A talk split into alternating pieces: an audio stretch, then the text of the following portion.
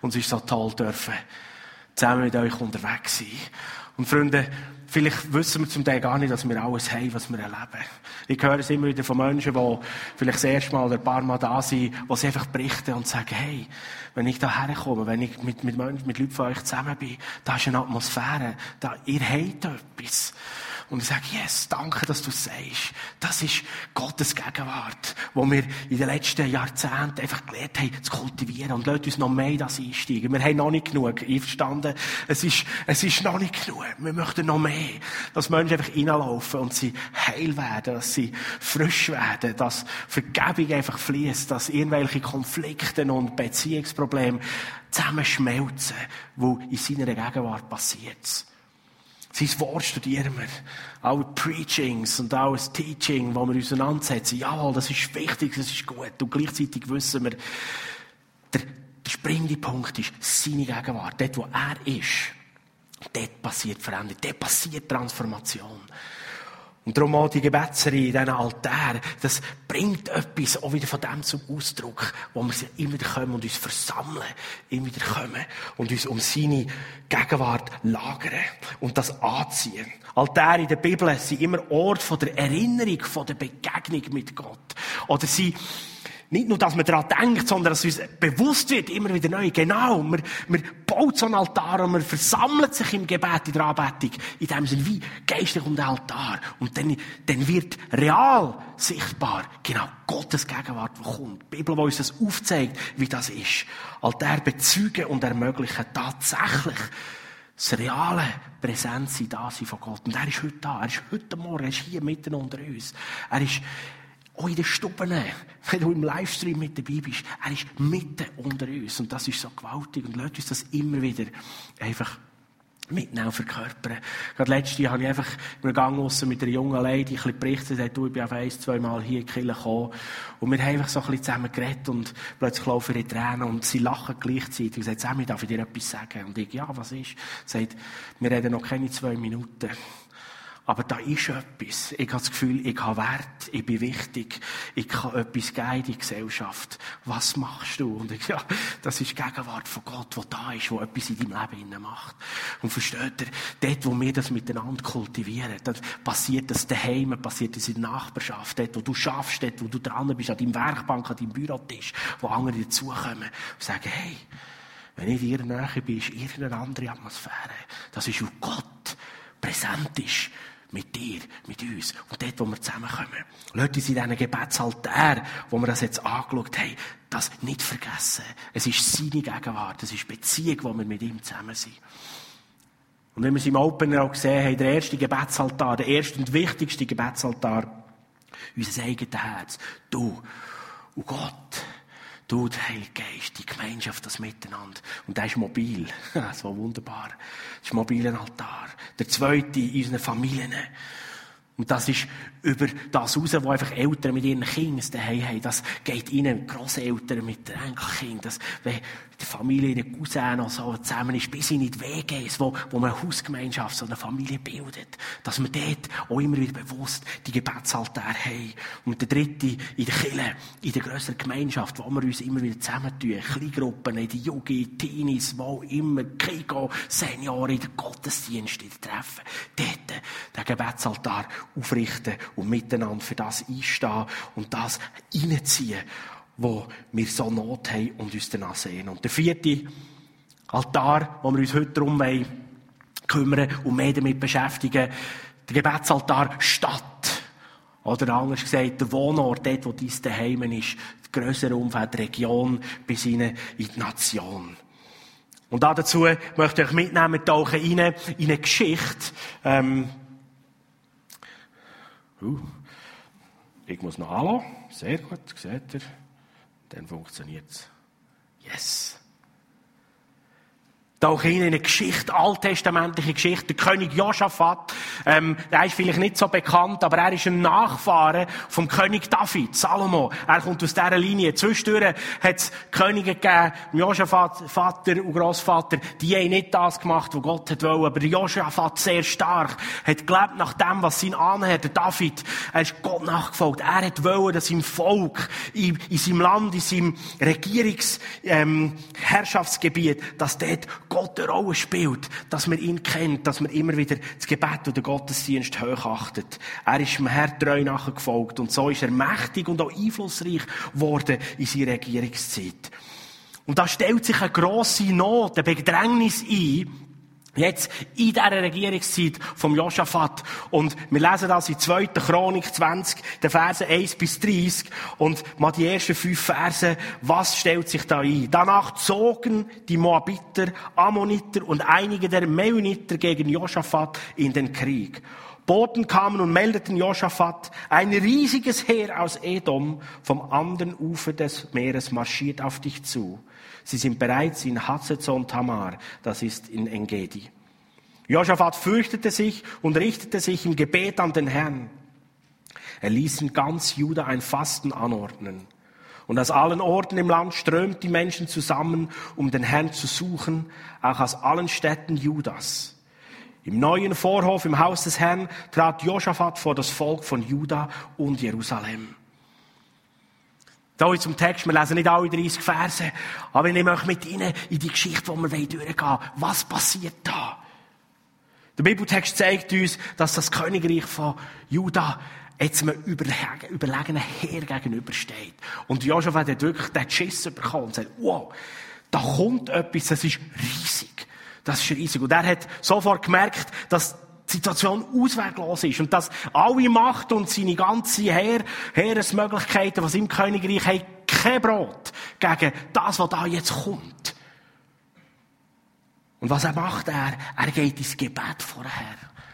Und sagt, Herr, du bist meine Hilfe. Du musst kommen und helfen. Und aus dem Gebet heraus ruft er ein Fasten und ein Betten auf ins ganze Land hinein. Das heisst, er richtet einen nationalen Gebetsaltar auf. Die Josaphat reagiert auf die Bedrohung, indem er sich bewusst macht und sieht, ich mit meinen Möglichkeiten, mit meiner Macht und meinem Königtum, ich bringe das nicht selber fertig. Die Bedrohung, die überfordert uns total. Und es gibt nichts anderes, als Gott, der uns in dieser Situation helfen kann. Er sucht nicht den Ausweg in Kapitulation oder in irgendwelchen frischen Verbündnissen mit anderen Königreichen, wo sie vielleicht könnten, mit einer größeren Heeresmacht dieser Bedrohung entgegengehen. Nein, er richtet sich auf Gott aus, geht ins Gebet und ruft die Bevölkerung auf und sagt, hey, wir müssen uns zusammentun. Wir brauchen Gottes Nähe und Hilfe. Und das zeigt der Altarinstinkt, den Josaphat hier an den Tag legt. So die entschlossene Ausrichtung auf Gott, die dringliche Bitte, Herr, du bist der, der uns hilft.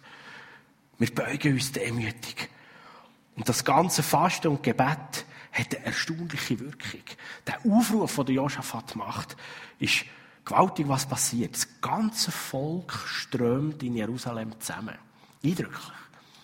Der König ruft, und das heisst in der Bibel, das ganze Volk strömt zusammen, um gemeinsam Gott zu suchen und ihn im Fasten und im Gebet zu bitten, dass er ihnen hilft.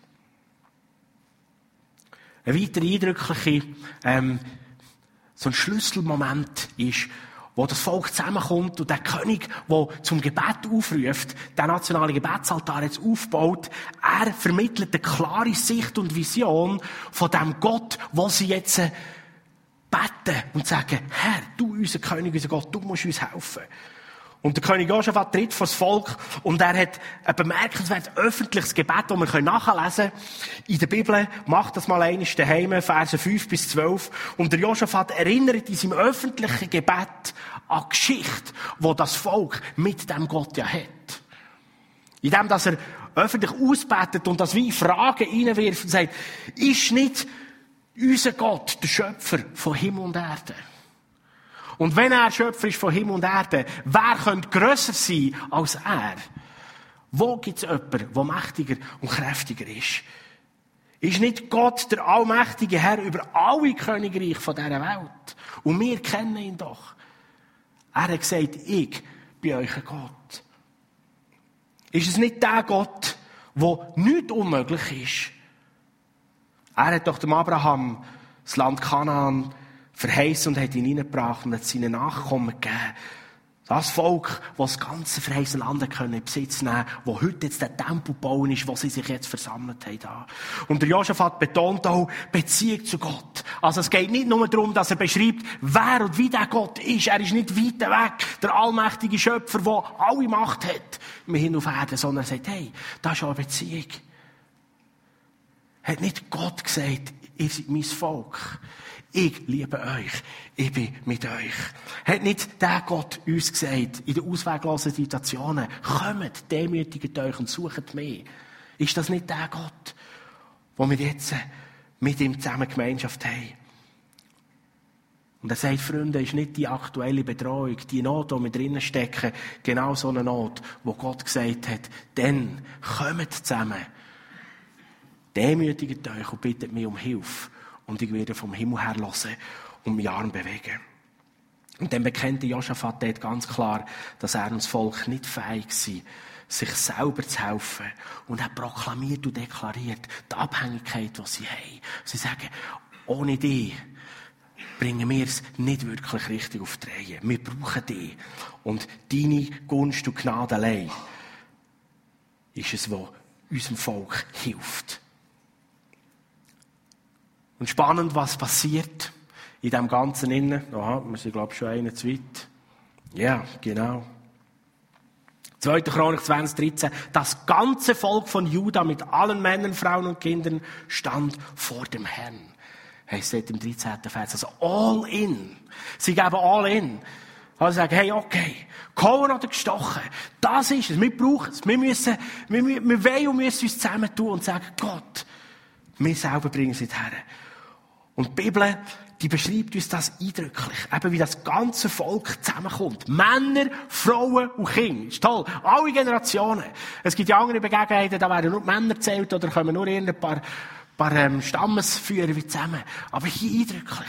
Das heisst, das ganze Volk, uns wird aufgezeigt, wie es gemeint ist. Alle Männer, alle Frauen, alle Kinder. Es braucht der Hinterste und jeder ist betroffen. Und jeder ist wichtig. Und jeder macht einen Unterschied und macht es aus. Wir alle, gross und klein, stehen voll und ganz zu dem, was der König sagt. Drücken sie aus, das Volk. In dem, dass der König auch schon dort betet. Sie kommen zusammen und sagen, wir stehen zu dem, was du hier im Gebet deklarierst und aussprichst. Und die Situation gibt ein herrliches Beispiel von dem Aufruf, wo Gott auch 2. Chronik 7,14 bringt. Hey, wenn ihr im Bedrängnis seid, Volk, wo mein Name ausgerufen ist, kommen zusammen. Ich habe das Bild mitgebracht, wo das soll wie einfach zum Ausdruck bringen, wie Hunderttausende zusammenkommen, sich eins machen und sagen, Gott, da sind wir.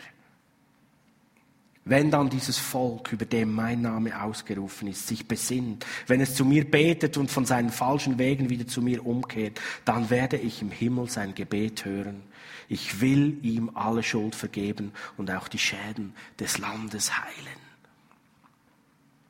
Eindrücklich, wie Gott sagt, hey, mein Volk, wenn mein Volk zusammenkommt, und wenn ihr euch demütigt, und wenn ihr umkehrt von euch, wenn ihr bekennt, wir können es wirklich nicht allein. Wir sind zwar ausgerüstet mit Weisheit, ja Gott, das ist deine Weisheit, wir haben ganze Haufen Fähigkeiten bekommen, und gleichzeitig müssen wir sagen, wir können es nicht allein.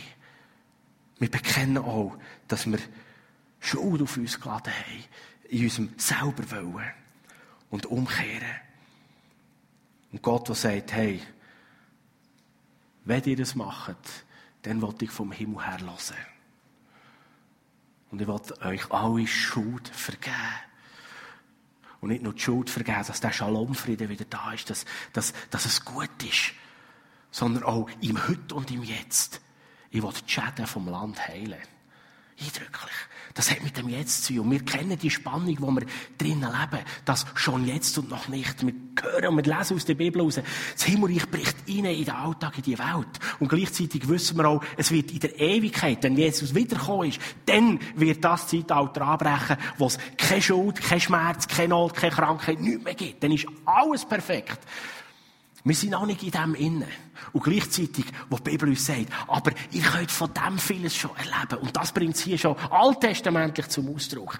Vergebung kommt. Der Shalomfried ist da. Es ist gut. Es gibt keine Verurteilung mehr, kein, ähm, kein Verdammnis mehr über dein Leben. Und gleichzeitig, wo Gott sagt, und die Schäden im Land, das, was du kannst anlängen, dort, wo du drin bist, in deinem Umfeld, das wird dich heilen.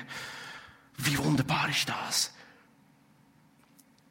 Und Gott wirkt in diesem Gebet inne, in dem, wo das Volk zusammenkommt, mit dem Joschafat und sich demütigt und Gott wirklich um Hilfe anfleht. Die entschlossene Suche nach Gottes Gegenwart und Hilfe vom Joschafat und dem ganzen Volk, das erntet jetzt eine Antwort, wo Gott fängt an wirken. Und eindrücklich ist, die Antwort ist folgende. Da kam mitten in der Versammlung der Geist des Herrn auf Joschaf, auf Jahaziel. Also das ist ein Merkmal, dass Gott persönlich intensiver auftaucht. Der Heilige Geist fällt. Hier jetzt alttestamentlich auf eine Figur, ein Levit, der Jahaziel. Neutestamentlich, wir leben in neutestamentlicher Zeit. Jesus ist gekommen in die Welt. Gott selber ist gekommen in die Welt. Weihnachten, wir gehen auf das zu. Gott kommt in die Welt und verkündet, hey, frohe Nachricht, gute Botschaft. Das Reich Gottes kommt wieder rein in die Welt, zu den Menschen. Und Jesus selber, der sein Leben gibt, Karfreitag, wo er stirbt und den Tod und der Verdammnis in dem Sinn Macht fortnimmt und er versteht am Ostersonntag und deklariert und verkündet und von jetzt an seid ihr Menschen wieder fähig gemacht, aus dieser Vergebung raus, Gottes Geist, Gott persönlich in euch Leben innen zu haben. Alttestamentlich ist das nicht möglich gewesen. Darum ist das ganze Volk erfüllt worden mit dem Heiligen Geist. Wir kennen alttestamentliche Geschichten, wo Gott ein paar Mal sagt, du wirst sterben, wenn meine ganze Nähe und Gegenwart dein Leben würde berühren Und so kommt Gottes Geist auf den Levit, auf den Hasiel. Und es zeigt, dass das Aufrichten von dem nationalen Gebetsaltar genau den Zweck erfüllt. Gottes Gegenwart und Präsent kommt, verdichtet sich wie grösser nimmt zu. Und das Bild, das ich euch vorhin gezeigt habe, das ist von CFN, dem Reinhard Bonke, Daniel Kolenda, für die, die das schon gehört haben. Sein grosses Herz ist in Afrika, der Kontinent Afrika mit dem Evangelium zu segnen. Und sie machen riesige Evangelisationsveranstaltungen, gewaltige Gottesdienste mit Hunderttausenden von Menschen, die zusammenkommen. Und jedes Mal, wenn ich wieder die Berichte lese oder auch Videos Daniel Kolenda höre, was er erzählt, etwas ist immer wieder zentral, was er und die Evangelisten äh, einfach wieder erzählen. Sie, sie erzählen immer wieder. Und dann waren Momente in diesen Gottesdiensten und dann ist der Heilige Geist gefallen in einer, in einer Intensität, dass das ganze Volk, das sich auf diesem Platz versammelt hat, gefüllt wird mit dieser Gegenwart und mit Gottes Geist. Eindrücklich. Und um das geht's. Wenn wir uns um einen Altar versammeln, dann muss Gottes Gegenwart auftauchen. Und dort, wo er ist, dort gibt's eine Transformation, wo seine Nähe ist. Und Gottes Geist fällt auf Jahaziel und er kommt eine prophetische Zusage über fürs Volk. Und spannend ist, der Levit heisst Jahaziel und sein Name wortwörtlich bedeutet Gott sieht.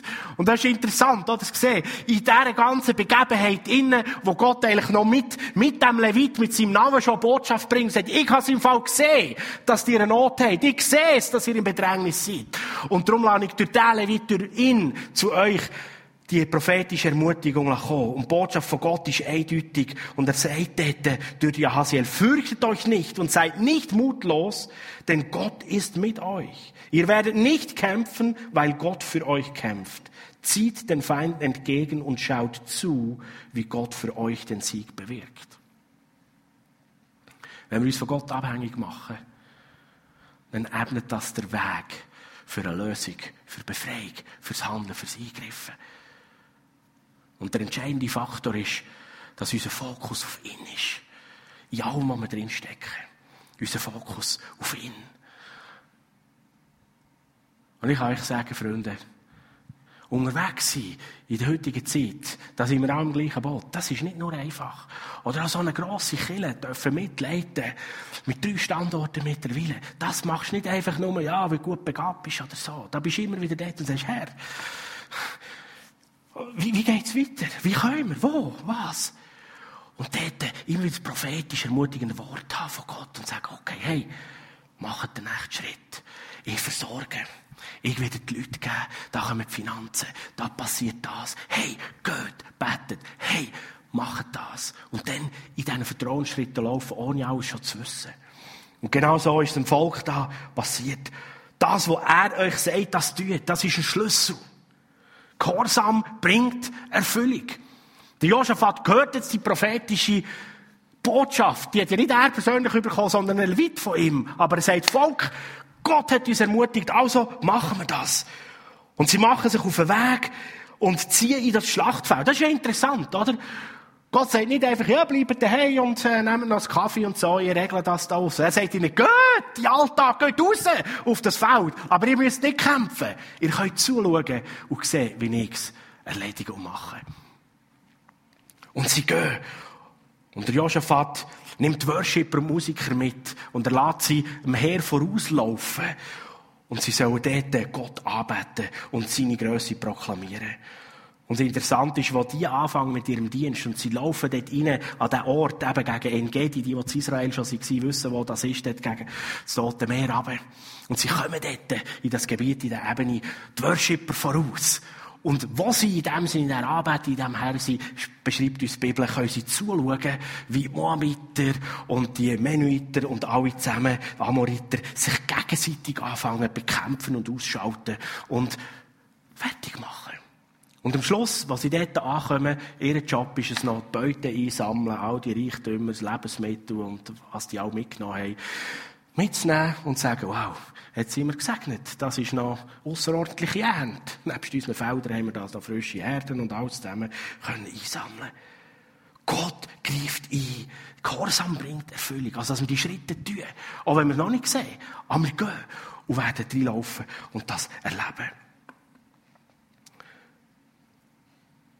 Rolle von Anwendung von Worship ist zentral. Das hat eine Kraft. Und in der ganzen Geschichte der Menschheit sind Armeen immer wieder begleitet von Musik in Krieg gezogen. Und das Ziel steht einfach immer gewesen, Bevölkerung und Soldaten, die Menschen in dem Sinn aufzupeitschen und irgendwie zu ermutigen und so ein bisschen in, Kampfes- und Siegeslaune zu versetzen. Das ist hier nicht das Ziel gewesen vom Josaphat. Er hat wie gewusst, wir müssen, es längt nicht, dass wir uns aufpauschen, sondern Gott hat gesagt, er kämpft für uns. Und wir werden in Anbetung und Lobpreis werden wir das proklamieren. Grösse und Gunst von Gott aufs Feld austragen. Und das ist biblische Anbetung. Es ist eine Proklamation vom eigenen Glauben an Gott. Und wenn wir das zum Ausdruck bringen, dann werden wir sehen, wie Gott, der seinen Arm bewegt, wirklich Gewaltiges wird bewegen. Wir lesen dort im Vers 21 und 22. Dank dem Herrn, denn seine Gnade bleibt ewig bestehen. Das ist so zusammengefasst das, was ihre Anbetung, ihre Proklamation war. Die Abhängigkeit von Gott hat Befreiung freigesetzt. Das Bekenntnis im Lobpreis in der Anbetung hat den Durchbruch geschafft. Das ist ganz interessant, noch eine kleine Klammer, ähm, in den Geschlechtsfolgen, wo man am Alten Testament denkt, man so, uh, die Namensregister ist mega langweilig und so, heisst ja, und Abraham zeugte Isaac und Isaac Jakob und so weiter. Und dann irgendwo kommt es weiter und heisst und Judah zeugte Perez. Und die Bedeutung von Judah ist Lobpreis und Anbetung. Und Perez heisst Durchbruch. Also kommt schon dort die Botschaft. Und Lobpreis Anbetung zeugt Durchbruch gibt eine neue Befreiung. Genau das machen sie. Deklaration von der Anbetung begründet Freiheit und der Arm von Gott, der sich bewegt. Und der Josaphat, so lesen wir nachher in den Versen 29 und 30, er hat Frieden gehabt in seinem Land, aber auch drumherum. Alle anderen Königreiche, die sind so beeindruckt von dem, was da passiert ist, von dem Sieg. Das haben die alle gehört. Ähm, es ist noch nicht Internet und so gewesen, aber irgendwie hat sich das umgesprochen. Und alle Königreiche rundum sind tief beeindruckt gewesen und sind friedlich geblieben in den nächsten Jahren gegenüber dem Königreich von Juda. Gebetsaltär im Heute und Jetzt. In der Geschichte, wenn wir Geschichte hineinschauen, dann begegnen uns viel auch so grössere Gebetsaltär von Städten, von Regionen oder auch von der ganzen Nation. Und das Spannende ist, das Ganze hat ja zu tun mit unserer Gesellschaft und die Gebetsaltär, die, ähm, die be bewegen und berühren, die ähm, influenzieren die grossen Bereiche von unserer Gesellschaft. Also da ist Bildung ein grosser so ein Bereich, wo, wo wir uns drin bewegen. Kultur. Wirtschaft, Soziale, Politik, die grossen Bereiche, wo wir drinnen sind. Und dort, innen auch immer wieder dort drin geht es darum, dass wir sehen, wie, wie die nationalen oder die regionalen Gebetsaltäre aufpoppen oder wir die ausrufen und reinkommen. Bildung, die Studenten in Gebetsgruppen sich zusammen, die Campus für Christus zum Beispiel, hat so einen, so einen Auftrag von Gott wahrgenommen und nicht nur ähm, in einzelnen Städten, sondern global um die Welt, immer an Universitäten so, so Studentengebetsaltäre aufbauen, Studentengebetsgruppen auf das in der Bildung und dort, wo, dort, wo, wo es um Forschung und Entwicklung geht, dass dort die, die schöpfungsmäßige Gesinnung darf drin sein und das, was man entwickelt, was man forscht und herausfindet, dass das Gunst gibt in die Bevölkerung, dass das zum Guten wirkt und dass die Studenten und die gescheiten Leute in der Bevölkerung in einer göttlichen Gemeinschaft und Beziehung und Abhängigkeit leben, forschen und gestalten. Wie auch in der Kultur. Filme, die gestaltet werden, Songs, wo, wo, wo ja ähm, das zum Ausdruck gebracht wird, was, was hat Wert, wie ist Lebensgestaltung, Freizeit, Sport, alles, was dort hineingehört, in der Kultur. Dass dort auch immer wieder Neues aufpoppt. Gebetsaltär dort aufbauen.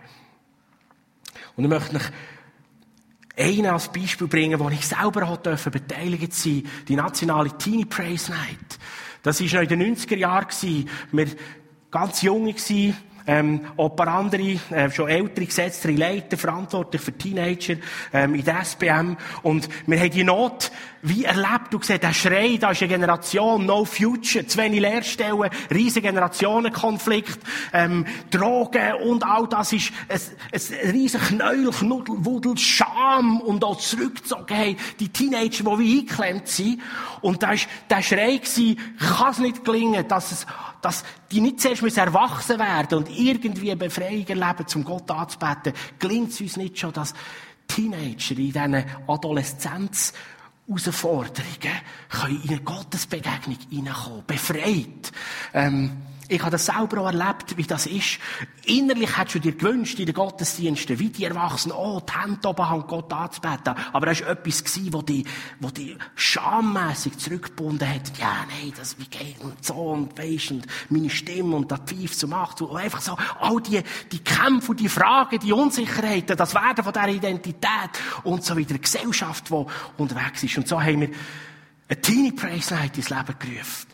Mal in der Nation, zuerst in der SPM, wo einfach die Teenie-Clubs sagen, komm, lasst uns mit diesen Teenagern zusammen einfach den Herrn anbeten, ihn suchen und mal probieren. Gott, befrei das in unserem Leben, dass wir in deine Gegenwart kommen als junge Teenager. Befrei das.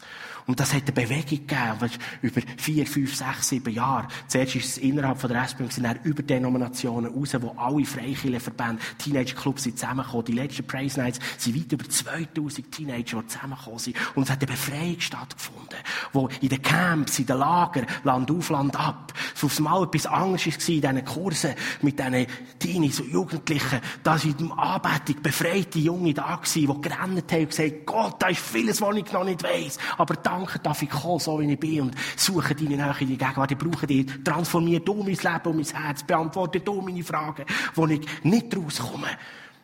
Und 2002 ist aus dem aus ein Praise Camp entstanden, wo 4, 5, 6'000 Teenage-Jugendliche sich treffen. Nationaler Gebetsaltar, was passiert. Und so viel wie ich kann sagen, wenn ich in den Rückspiegel schaue, sehe, es hat maßgeblich dazu beitragen, dass die Teenager-Generation auch bis heute etwas von dem Sagen profitieren. Dass nicht mehr so die Scham ähm, zu ist, die Generationenkonflikte, die kleiner geworden sind. Und dass wir das immer wieder nachher aufheben. Mit diesen Generationen. Gott anbeten. Und mit Jugendlichen, mit Teenies und so weiter. Ein weiterer eindrücklicher Gebetsaltar ist der eidgenössische Dank, Buß und Betttag. Ich habe das noch ausgraben, die alte, das, Dekret, die Verordnung vom Kanton Bern, wo die Schultheißen und Rat von Bern das rausgelassen haben, 24. August 1831. Und es ist eindrücklich, wie die Landesväter und die Kantonsväter ähm, von der Regierung aufgerufen haben dass wir nach der frommen Sitte unserer Väter mit den sämtlichen löblichen Ständen der Eidgenossenschaft einen gemeinschaftlichen Dankbuß- und Betag angesetzt haben, auf den achten Herbstmonat, nächstkünftig. Es ist über die Stände, über Kanton ist das als Volk gegangen. Man hat das national bestimmt und ähm, wieder Mut gefunden, dass sie am Anfang nicht alle waren, aber ein paar haben es geschafft, das zusammenzubringen. Und dann rufen sie einen nationalen Dankbuß und Betttag auf. Und es ist interessant, sie beschreiben das zuerst am Anfang, beschreiben die Situation. Sie schreiben, ganz Europa wankt und sieht sich eine beispiellose Tragödie und Zukunft vor Augen. Krieg und Seuch, wo sie aufzählen und sagen, die Länder sind ständig im Krieg miteinander und Seuch grassiert rundum. Und sie führen auch auf und wir in der Schweiz kämpfen zusätzlich noch mit Überschwemmungen und Unwetter, die nicht aufhören wollen. Jahr für Jahr übermäßige Schneeschmelze, übermäßige Unwetter. Und man kann lesen, wie sie schreiben, obwohl wir von, von Bund und von den Ständen den Notleidenden zu Hilfe eilen, es längt nicht. Wir, wir können den Schäden und all dem, was passiert, werden wir nicht her. Und darum rufen sie auf zu dem Betttag. Und zitiert aus dem Erlass, wo ich euch das abgedruckt hat, darum lasset uns alle aufrichtig Buße tun flehen zu Gott, dass er uns nicht strafe nach unserer Schuld, sondern uns verzeihe um seines Sohnes, unseres Heilandes willen. Bitten wir den Allmächtigen, dass er uns schenke seinen heiligen und guten Geist, damit wir in Zukunft mehr als bisher tun nach seinem Willen. Pflanzet Gottesfurcht, jeder vorerst in seinem eigenen Herzen, dann in seinem Haus und dadurch unter dem ganzen Volk. Als ich das wieder gelesen habe, in der Vorbereitung auf den Predigt, dachte unglaublich, seht ihr's?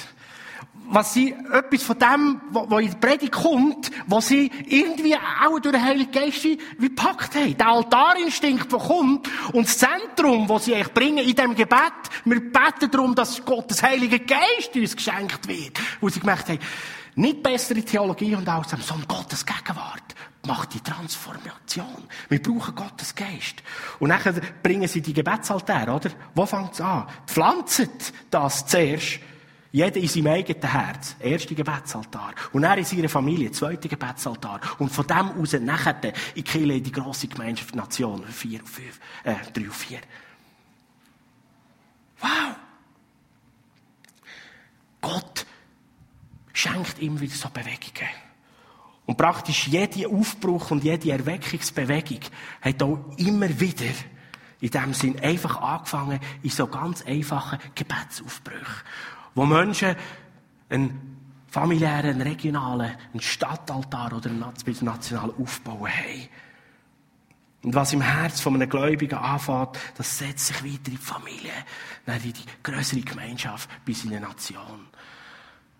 Es ist einzigartig zu beobachten, wie wirklich auch in unserer Region ähm, das immer wieder aufpoppt und sich wie zu verdichten scheint in den letzten Monaten und Jahren, wie so Gebetsräume, wie wie zusammenkommen verschiedene Christen und man fängt an mehr beten für die Nation. Ich bin seit einigen Jahren in so einem Regio-Pastorengebet über, über das ganze Emmental, wo wir uns immer wieder treffen. Und es geht nicht darum, wir müssen nicht Veranstaltungen machen. Wir beten miteinander. Und wir sagen, Herr, gieß aus die Heilige Geist neu. Und wir müssen voneinander kennen und miteinander können dran sein. Und lasst uns dort einsteigen, lasst uns da dran sein und mittun und mitwirken. Eins letztes noch. Um die Jahrtausendwende 1900 und so, wo der Pfingstaufbruch, die Pfingsterweckung Europa erreicht hat und auch in den USA aber in Europa. Dort in Wales, wo der erste Ausbruch war, Wales, England, im englischen Königreich, die, die gesellschaftliche Situation, die ist so desaströs gewesen, desolat. Also Alkoholismus, ähm, Streitigkeiten, häusliche Gewalt, Kriminalität, wirklich übelst. So, dass Geschichtsschreibung wie sagt, wenn das noch 10, 20 Jahre weiter wäre gegangen, wir wissen nicht, ob das dass Wales und die Gesellschaft dort komplett ruiniert wäre und da sind Menschen im Gebet zusammen in dieser Heiligungsbewegung, die beten und sagen, Herr, Herr, erbarm du dich über unser Volk, unser Land. Und aus dem aus die Pfingsterweckung raus reinkommt und aufbricht. Und man liest nachher den, äh, Jonathan Edwards und andere, die das schreiben und sagen, innerhalb Jahresfristen hat die Polizei nichts mehr zu tun gehabt. Die häusliche Gewalt hat sich fast auf Null reduziert. Alkoholismus ist, ist fast gänzlich versch verschwunden. Und die Gesellschaft hat frisch können wieder aufstehen und prosperieren und in einer neuen Art und Weise leben. Wenn ein Volk umkehrt und sich beugt und demütig Buß tut, dann will ich vom Himmel her hören. Und ich werde vergeben und werde die Schäden in ihrem Land heilen. Das sind Gebetsaltäre, die unglaubliche Kraft haben. Und lasst uns, lasst uns miteinander Gottes Gegenwart und Nähe suchen. Immer wieder neu. Auf was wollen wir noch warten, oder? Nein, lasst uns anfangen. Spätestens heute. Lasst uns anfangen. Amen.